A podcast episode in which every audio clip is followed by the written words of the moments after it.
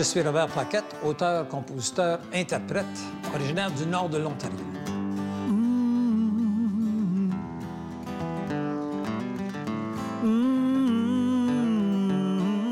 Je suis déménagé au Québec euh, dans les années 73-74 pour faire le premier album parce qu'il n'y avait pas d'industrie musicale comme telle en Ontario. Et donc, euh, de 73 jusqu'à 85, j'ai eu la chance de faire cinq albums live. Donc, c'était assez populaire au Québec à ce temps-là, pour faire des émissions de télévision, passer à la radio, etc. Donc, cette période-là, je pense que c'était très, très actif, surtout au Québec, puis un peu plus euh, aux États-Unis, puis le restant de la tournée internationale.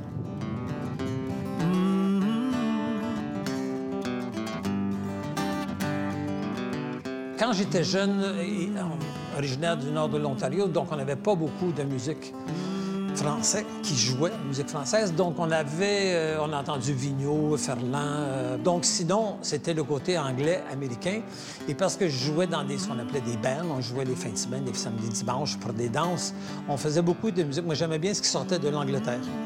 Mais en général, j'aime bien le style acoustique avec les, vrais instruments qu'on entend, qu'on sent que les gens jouent.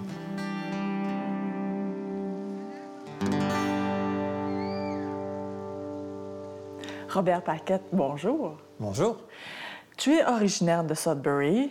Toi, tu étais là pendant le boom culturel, d'identité culturelle aussi. Comment Je pense que c'était le début du boom culturel. Je ne peux pas appeler ça un boom parce qu'en principe, dans le temps où on était au collège, etc., on, dire, on écoutait euh, du Vigneault, du Ferland, euh, Louise Forestier, Robert Charlebois, et, qui sont venus quand même jouer à Sudbury, mais c'était surtout du côté anglais. Au collège Sacré-Cœur, moi, j'ai été élevé avec les Jésuites, donc euh, fait un cours classique. Et finalement, nous autres, ils nous mettaient beaucoup d'importance et d'accent sur la créativité. C'était vraiment bien, c'était du monde génial de ce côté-là. Et donc, on a pris ça, un genre de pli, de vouloir, mettons, on montait des pièces de théâtre euh, au collège, là, 12e, 13e année, sur des contes, des contes que le père Lemieux a ramassés dans le nord de l'Ontario. Donc, il y avait Tijan, joueur de tour, Tijan, etc. Donc, on montait un conte, mais on inventait la plupart du conte, puis on jouait là-dessus, puis on écrivait des affaires tout autour.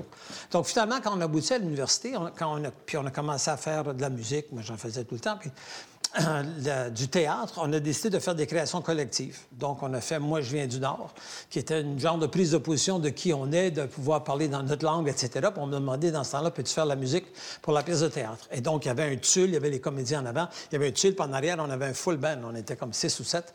J'avais écrit, je sais pas quoi, une dizaine de chansons pour le, spectacle. Et donc, euh, c'était le début de la créativité comme telle, côté francophone.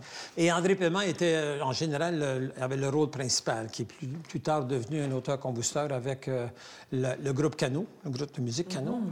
Et d'ailleurs, toi, tu n'as pas véritablement fait partie du groupe Cano, mais tu étais autour de... C'est quoi la... Oui. Tu étais autour d'eux, tu as créé quand même on avec était tous, eux? On était plus ou moins tous en même temps. Quand on était à l'université, puis on a commencé la troupe universitaire, avec moi, je viens du Nord, le septième jour, etc. Moi, j'ai commencé à écrire de la musique en français à ce moment-là, puis les gens me demandaient un peu de venir jouer. Et au début, comme j'allais jouer, mais j'avais peut-être la moitié du matériel en anglais, la moitié en français. Puis finalement, les gens ont dit, mais écoute, tant qu'à venir, il y a tellement peu de musique francophone, à Hearst, à Timmins, à Cap, euh, autour de chez nous, pourquoi tu chanterais pas 100 en français? Donc, finalement, j'ai écrit assez pour être capable d'aller faire des spectacles puis en même moment, André Paiement était là, puis il était au collège avec moi, deux ans plus, plus jeune que moi, deux ou trois ans. Puis finalement, quand on était à l'université, on a décidé, c'est assez difficile de vivre de, de son art dans le nord de l'Ontario, qu'on devait se, se, regrouper. Donc, on a décidé de former une commune qu'on a appelée la coopérative euh, artistique du Nouvel-Ontario qui s'appelle Cano, C-A-N-O. Mhm. Et on a acheté une ferme à Earlton, dans le nord de l'Ontario, puis tout le monde est allé. Donc, il y avait des gens qui faisaient du théâtre, des gens qui écrivaient de la poésie, il y avait des artistes visuels, il y a des gens qui créaient des vêtements, des bourses, qui travaillaient le cuir, faisaient de la musique, etc. on remettait une partie de ce qu'on faisait durant l'année à la coop. Et ça permettait à d'autres gens, mettons qu'il y a un, poète qui fallait qu'il écrive un recueil de poésie, puis il avait pas assez d'argent, il montait à Ayrton, on lui payait pendant un mois ou deux ou trois son, sa pension, sa nourriture, il vivait avec tout le monde, puis il écrivait, puis il revenait. André est allé écrire une couple de pièces de théâtre, etc. comment c'était ces années-là où tu étais très populaire, là, à peu près milieu des années 70 euh, jusqu'au milieu des années 80, parce que tu tournais beaucoup, tu étais dans les les top 10, par exemple, du palmarès musical? J'ai fait beaucoup, beaucoup de tournées. J'ai beaucoup aimé ça parce que euh, quand ça commence, puis quand ça marche bien. Puis je pense que le fait aussi d'être euh, le premier franco-ontarien à faire un album, puis en plus de venir au Québec, puis ça marchait, etc., les gens euh, il y en a qui savaient que j'étais franco-ontarien, il y en a d'autres qui pensaient, parce qu'ils entendaient à la radio, que j'étais québécois. Donc, tu sais, ça, ça, passait très, très bien dans les deux sens. Mais les gens à l'extérieur, la francophonie canadienne, de l'Acadie, de l'Ouest, etc., m'ont adopté aussi. La première tournée que j'ai faite, c'était comme une quarantaine de villes. Ça a été vendu d'un bloc. Et puis, on a fait une tournée, on était juste un petit trio, là, mais c'est vraiment beau. Tu, tu, découvres ton pays, puis tu découvres la francophonie de ton pays. Pas juste le Québec, mais vraiment un peu mm-hmm. partout. Et tranquillement, pas vite, quand ça, ça a lieu, bien là, les gens de l'Ontario te disant, on a une exposition à Paris, on voudrait que c'est toi qui représente les franco-ontariens à Paris. Donc, tu vas jouer à Paris, tu vas jouer en Belgique, tu vas jouer aux États-Unis, un peu partout. Donc, vraiment. Puis, il y a des concours, le Festival de Spa, qui était un concours. Il y a une année, c'est le Québec qui m'a envoyé pour représenter le Québec. vraiment... J'ai rencontré Cabrel quand j'étais là, puis plein d'autres mondes. Renault était là à ce temps-là, mais vraiment intéressant. Donc, moi, j'ai trouvé que c'était une période de ma vie qui a été mais vraiment euh, très, très riche, surtout en rencontres de personnes, en connaissances, compagnies de disques, studios, d'autres musiciens, les gens de la région de Montréal. Donc, tu fais... c'est vraiment une famille qui n'est pas, pas si grosse que ça. Tout le monde se, se connaît un petit peu. Et donc, j'ai adoré ça j'étais un petit peu à l'écart au Québec parce que j'avais un contact pour être capable d'aller jouer aux États-Unis. Donc, je faisais des fois euh, deux tournées de 20 à 25 villes par année aux États. Donc, dans ce temps-là, tu parti pendant deux mois et demi, trois mois. Donc, ça dure, c'est par quatre ou cinq mois. Mm je revenais au Québec juste euh, le temps d'être capable de faire soit un nouvel album ou de faire une tournée de promotion ou de passer à la télé, faire les choses qu'il fallait faire. Puis après ça, oui, je repartais. Donc, sans être complètement centré toujours sur le Québec, j'ai vraiment eu la chance d'avoir une carrière qui était un peu plus internationale puis qui me permettait d'aller jouer un peu partout. D'ailleurs, tu parles de, la carrière internationale puis d'où tu es allé jouer, entre autres aux États-Unis. Oui. Quand tu as commencé, quand tu étais plus jeune, tu as commencé à chanter, tu chantais en anglais. Oui. Ça t'a pas tenté plutôt bifurquer vers ça que vers le français à ce moment-là? Je pense que c'est la francophonie canadienne qui m'a fait bifurquer ailleurs. il, y a, il, y a, le fait que pour faire le premier album, parce qu'en Ontario français, personne que moi je connaissais avait jamais fait un album. Ni anglais ni français. Ça, à Sudbury, Ça, c'était en 1974? Oui, on est 13, 14. C'était le premier à en professionnellement? Oui de l'Ontario français, on s'entend. Puis, j'avais entendu parler qu'il fallait que je fasse un démo. Alors, j'avais fait un démo avec des gens un petit peu autour de chez moi à Sudbury. Puis, on est descendu à Toronto. J'ai sonné, mais littéralement, j'ai appelé le téléphone, une compagnie de disques. Mon nom, c'est Robert Paquette. Euh, je chante en anglais, en français. Est-ce que vous êtes intéressé? Puis là, finalement, j'ai passé comme une semaine et demie à Toronto. Je suis revenu avec cinq offres de contrat de disques, français-anglais, mais c'est surtout en anglais pour eux autres. Et je lisais les contrats, mais il n'y a personne qui pouvait me dire si c'était un bon contrat ou pas. Mon contrat n'a pas de relativité. Puis, en même temps, on avait monté à Sudbury le festival boréal, Northern Lights Festival. C'est un festival folk qui existe depuis au moins 30 ou 40 ans à Sudbury, un festival bilingue de musique folk. Puis, Jim et Bertrand, Jim Corcoran et Bertrand Gosselin viennent cette année-là où moi, j'étais en train de faire des démarches, etc. Puis ils disent, ah, nous autres, on vient de faire un album. C'est un réalisateur, René Létard, qui est à Montréal. Il est super, tu devrais donner un coup de fil. Tu sais, as déjà, tu sais c'est quoi qui se passe. Et puis, alors, moi, je suis pas gêné. Boum, j'appelle le téléphone. Allô, mon nom c'est Robert Paquette, bonjour. René, j'ai, tu sais, je parlais à Jim et Bertrand, ils m'ont dit que tu serais peut-être intéressé. Il dit, as-tu un démo? Il dit oui. Euh, ben, il dit, j'aimerais mieux t'entendre chanter. Veux-tu descendre? Prends mon char, je descends à Montréal. j'ai chanté juste chanson. Il dit, Excellent. On va repratiquer trois semaines dans un mois, puis tu reviens, on faire un album. Et donc, le côté français. C'est comme ça, parce que si tu avais euh, signé à Toronto, ça aurait pu être en anglais. Probablement en anglais ou certainement bilingue. Pierre Paquette, ton frère, frère. Le, plus jeune de la famille. Le Benjamin. Et tu es aussi un artiste. Est-ce que euh, ce que toi, tu as choisi de faire quand tu étais plus jeune a influencé ce que lui fait? Ça, faudrait lui demander. Je pense pas qu'un grand frère influence grand. Peut-être de temps en temps. Euh, souvent. Oui, souvent, mais quand quelqu'un marche bien dans un domaine, euh, en général, c'est pas toujours que ça suit. Ça, existe dans des familles, des pères et des enfants qui font le même métier, puis tu sais, les enfants reprennent le père ou la mère, etc. Mais dans la même famille, donc euh, avec Pierre, il a un talent musical, mais il est vraiment très bon. Mais il, a décidé de lancer, je pense, en théâtre. Bon, il dit Mon frère s'occupe de la partie musicale. Moi, je vais aller parce qu'il est meilleur comédien que moi, évidemment. Uh-huh. Puis notre autre frère est avocat, nos deux sœurs sont, enseignantes. Tu sais, on est bien casés, puis on est vraiment bien dans ce qu'on fait. Et, Pierre, quand il a vu que son autre frère jouait de l'accordéon comme lui, il disait Là, c'est plate. Tu sais, j'en ai un qui joue depuis longtemps que moi, l'autre, il joue de la musique puis de la guitare. Il a pris de la basse. il m'avait acheté pour ma fête, euh, mes frères et mes sœurs, une basse acoustique. Puis moi, j'aime je me pratique là-dessus. Puis Pierre, il dit une journée, j'en jouais pas tant que ça, j'en joue, mais pas tant que ça. Puis Pierre, il dit, montre-moi juste une toune. Fais juste me montrer une toune à la basse. Puis depuis ce temps-là, il est bassiste. Il s'est acheté une basse et on joue ensemble les parties de famille, etc. Et il est très bon. Bonjour, carte de visite. Merci de l'invitation. Pierre Paquette. Euh, salut, je m'appelle Pierre Paquette. Je suis le frère de Robert. Robert était la vedette qu'il était, puis euh, c'est fou, t'es plein d'admiration, puis euh, c'est pas juste bête, mais c'est parce que j'aimais bien ce qu'il faisait. Si il y avait cinq sous à chaque fois que je chante une de ses chansons dans ma tête, il serait archi-millionnaire. Archi-millionnaire. Fait que pour te dire à quel point je l'admire, puis euh, j'aime son talent, j'aime sa voix, j'aime j'aime le musicien qu'il est, j'aime l'artiste qu'il est, beaucoup. Il avait demandé à Louise, euh, Louise euh, mon épouse, Louise Bombardier, qui est comédienne, euh, à faire la mise en scène de son spectacle au Spectrum ici à Montréal, quand le Spectrum existait. Fait qu'on s'est vraiment donné corps et âme, puis là, c'était un autre rapport. C'est moi le metteur en scène, c'est toi l'artiste. Je connais tes chansons, je crée un univers, première partie, deuxième partie. nous allons chercher des collaborateurs très professionnels que tu connais pas. Nous allons te t'habiller, nous allons fabriquer un look, on va chercher le meilleur éclairage. Puis il était... C'était un maelstrom, mais il a, bien joué. Il a bien joué. je pense qu'il a beaucoup aimé. Euh, puis ça donné un maudit beau résultat. Maudit Robert, frère numéro un. Hmm. il est au même pied d'égalité que mes frères et sœurs.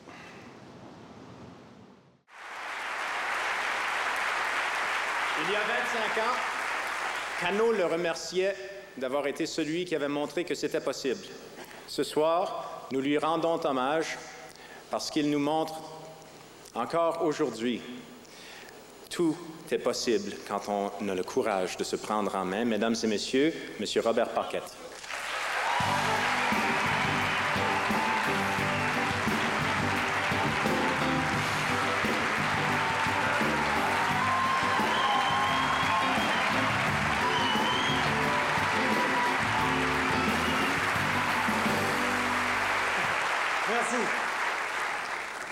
Après tout, c'est une émission de télévision et au moins avec l'âge et un peu de sagesse, on a appris à raccourcir un peu et la barbe et les cheveux et les bottines lourdes. je l'espère.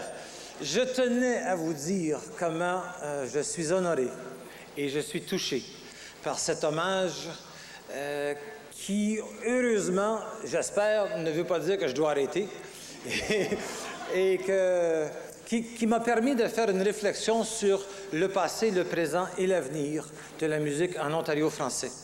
Et euh, pour remercier cet esprit fonceur qui existait au début avec Cano, avec 33 Barrettes, avec Donald Poliquin, avec euh, Paul Demers, etc., que je retrouve maintenant. Je suis en train de, de, redécouvrir, on a bien vu ce soir la jeunesse, la musique, la vitalité de la musique de chez nous, de notre culture. Tout ce que je peux dire, c'est continuer, s'il vous plaît, à encourager vos artistes et donnez-leur une chance comme eux vont vous exprimer qui ils sont. Merci beaucoup. Robert, étais-tu le premier franco-ontarien à percer au Québec? En musique, oui, évidemment, oui, oui parce que je suis le premier qui a fait un album, donc ça ne pouvait pas faire autrement. Il n'y a personne d'autre qui écrivait des chansons, surtout un album auteur comme ça. Il y a peut-être quelqu'un qui a sorti un album ou de chorale ou quelque chose euh, franco-ontarien, mais pas, pas, de, de musique franco-ontarienne. Et ça dépend un peu de, je pense, cet essor-là artistique, le fait de vouloir écrire et créer d'une façon artistique, soit des pièces de théâtre, de la poésie, euh, un, peu des romans, écrire toutes sortes de choses. Ça vient du fait que le Québec s'était autodéterminé, parce qu'avant, quand on était jeune, mon père disait on est des Canadiens français. Mon père s'appelait ça. Mm-hmm. Et euh, quand le Québécois s'est apparu, ou le Québec s'est apparu du mot québécois, mm-hmm. qui, qui comprenait tout ce qui était francophone, les autres ont dit oh, oh qu'est-ce qu'on fait? Là, il y avait déjà, euh, je, parlais du Père Lemieux tantôt, qui c'est un, chercheur jésuite qui a vraiment, euh, qui est allé chercher tous les compteurs, les gens qui comptaient dans des, des camps euh, de bûcherons, etc. mais il y a vraiment une œuvre magistrale qu'il a ramassée. Et il y avait les contes du Père Lemieux. On parlait de petits gens joueurs de tous, des compteurs. Puis lui, nous enseignait en 12e ou 13e année. Et ça s'appelait les contes franco-ontariens. il y avait déjà le terme que lui avait décidé de faire. Mais on s'est défini comme franco-ontarien parce qu'il fallait trouver le, terme. Toi, quand tu es arrivé au Québec, tu étais quoi? Ou encore qui pour les Québécois? Comment ils t'identifiaient? Est-ce que tu étais un francophone? T'étais-tu une Moi, je pense, oui, je pense que c'était un, cousin qui venait de l'autre province. Un peu comme quelqu'un qui venait de l'Acadie ou je sais pas quoi. Donc, ils étaient quand même un des premiers qui, passaient chez eux. Mm-hmm. Et euh, ils ont été vraiment très ouverts. Moi, je les ai trouvés, je me suis installé ici au Québec, puis vraiment, je me sentais à l'aise à la maison dès le départ et, bien, bien accueilli. Bien que j'arrivais avec mon bagage culturel, puis avec le fait que je chantais, moi, je viens du Nord, puis, euh, tu sais, j'expliquais un peu d'où je venais quand je faisais des chansons, etc. Mais quand ça passe à la radio, c'est nos pères ils ne sont pas pour expliquer chaque fois, voici mhm. d'où il vient.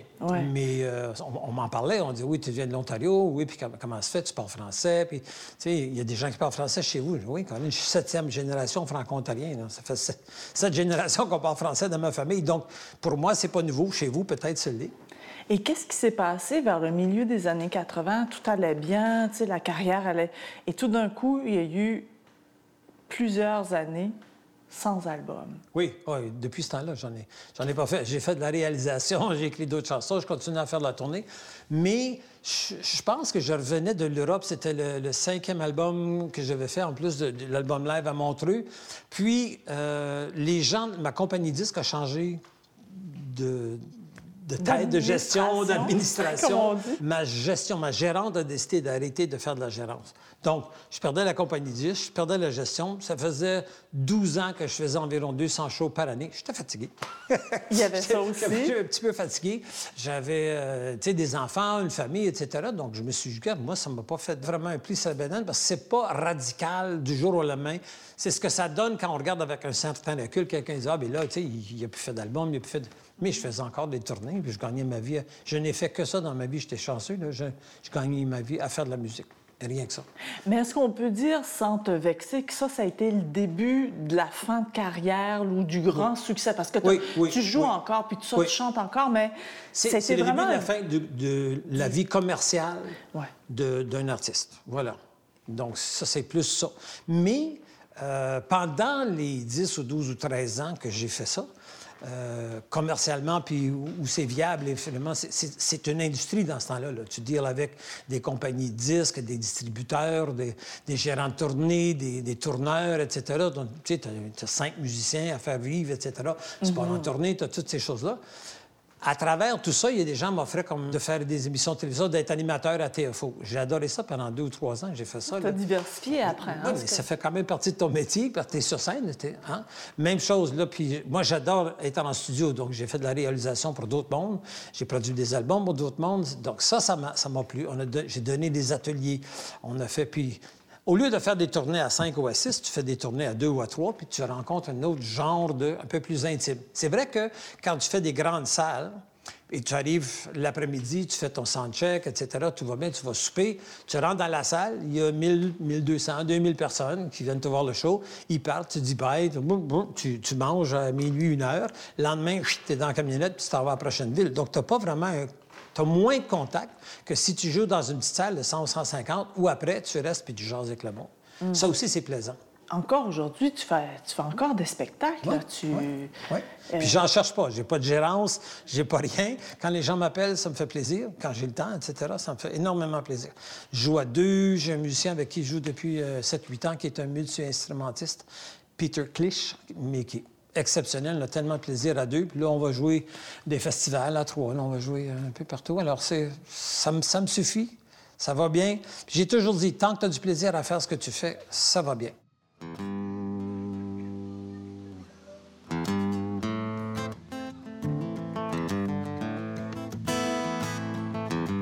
J'ai rencontré le long du chemin un vieillard qui demandait de l'argent. C'était pour s'acheter son galon de vin quotidien. Lui ai demandé, c'est par hasard, il avait déjà perdu espoir. Ce qu'il m'a répondu, je ne l'oublierai jamais. Il disait bleu et blanc, vert et rouge sont les couleurs des cerfs-volants qui volent dans la nuit. Oh, oseras-tu jamais prendre en main les choses de ta vie qui tiennent à cœur? Hmm. Si ce n'est rien qu'une question de fierté, laisse tomber. T'en as déjà trop pour garder ta liberté. Y en a qui sont des avocats, d'autres des femmes de potier. Ils le savent ce qu'ils font de leur vie. Chantant bleu et blanc, vert et rouge sont les couleurs des cerfs-volants qui volent dans la nuit. Oh, oseras-tu jamais prendre en main les choses de ta vie qui te tiennent à cœur? Les choses de ta vie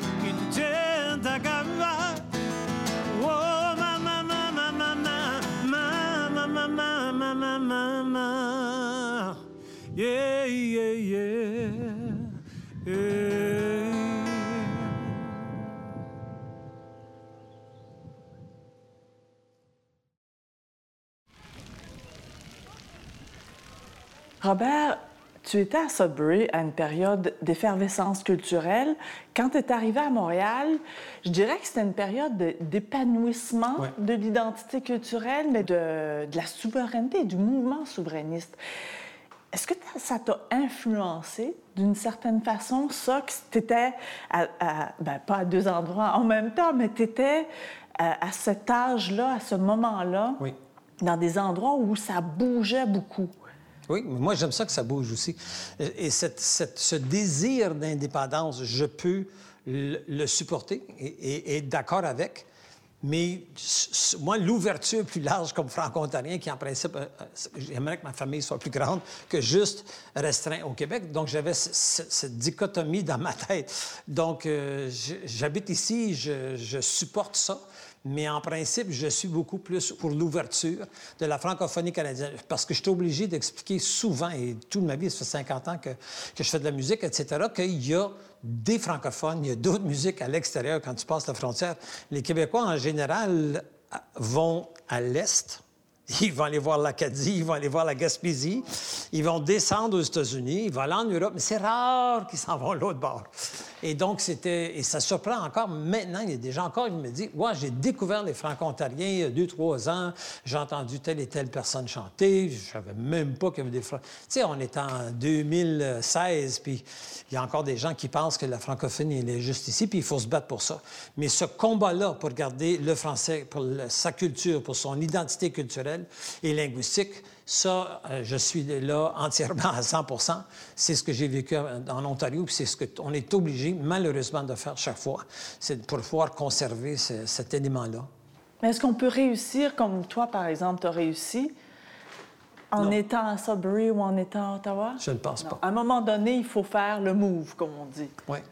Oui, je pense. Parce qu'il y a pas assez d'industrie culturelle en Ontario français tout seul pour subvenir aux besoins. Les Québécois, d'ailleurs, sont obligés de s'exporter. Pourquoi? La plupart des musiciens et des gens de théâtre s'en vont en France, vont faire de la tournée, etc. Ils vont en Europe, ils cherchent des débouchés pour que, quand tu fais, une fois que tu fais l'album, tu as passé à la télévision, il faut que tu fasses la tournée pour vivre. Il faut que tu joues quelque part.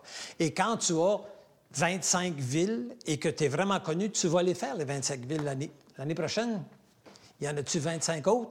Tu vas faire un autre genre de circuit où tu vas te tourner pouce, tu vas attendre de faire un autre album, puis ça va recommencer. Mais il faut des débouchés un peu plus larges. Et donc, je pense que pour l'Ontario français, c'est la même chose. Comme en Acadie, tu es capable de survivre juste là. Mais tu es aussi bien de faire un tour assez sérieux, faire un impact, garder des contacts ici, que la partie qui est in- industrie fonctionne pour toi. On parle de Lisa Leblanc, ça marche super bien, mais c'était juste en Acadie, puis elle n'avait pas fait toutes les émissions de la télévision, puis radio, etc., l'ouverture qu'il y a eu ici. Je sais pas si ça aurait fait aussi gros que- qu'elle fait, puis ça, se déplace un peu moins. Donc, je pense qu'elle est contente de faire ça, mais elle, habite partiellement ici, elle habite partiellement en Acadie. Donc, ces artistes-là sont peut-être un peu obligés de faire ça. Quand tu regardes euh, la carrière que tu as eue, que tu as encore, quel regard tu portes? Bon, on parlait tantôt d'être privilégié. Moi, je trouve vraiment. Parce que c'est un métier qu'on on peut, on peut faire tout seul chez soi, mais dans ce cas-là, c'est plus un métier. C'est quelqu'un qui écrit des chansons, puis ça reste là. Mm. Alors, si jamais tu veux partager un peu plus large, partager avec du monde, il faut que tu sortes, il faut que tu t'extériorises un petit peu, il faut que tu ailles voir d'autres mondes. Après ça, tu peux faire des salles, les gens viennent te voir, c'est un genre d'échange. Mais au départ, il faut que tu sois euh, voulant d'aller voir d'autres mondes. Et ça, c'est vraiment merveilleux d'être sur scène. C'est la partie qui n'est pas juste de faire les albums en studio, c'est vraiment une fierté. Puis après ça, ça part à la radio, mais d'aller rencontrer du monde, à la rencontre du monde, ça, moi, je trouve ça encore intéressant. Et je trouve qu'à l'âge que j'ai, je reçois encore ça. Je, ça me nourrit encore d'aller voir du monde, de parler, etc. Et à n'importe quel niveau que ça se passe, j'ai pas besoin de que ça soit gros. Ça peut être très intime, juste à deux. Et ça me, ça me nourrit autant que ça m'a nourri quand c'était beaucoup. Oui. Oui. Robert Paquette, merci beaucoup. Ah, ça fait plaisir.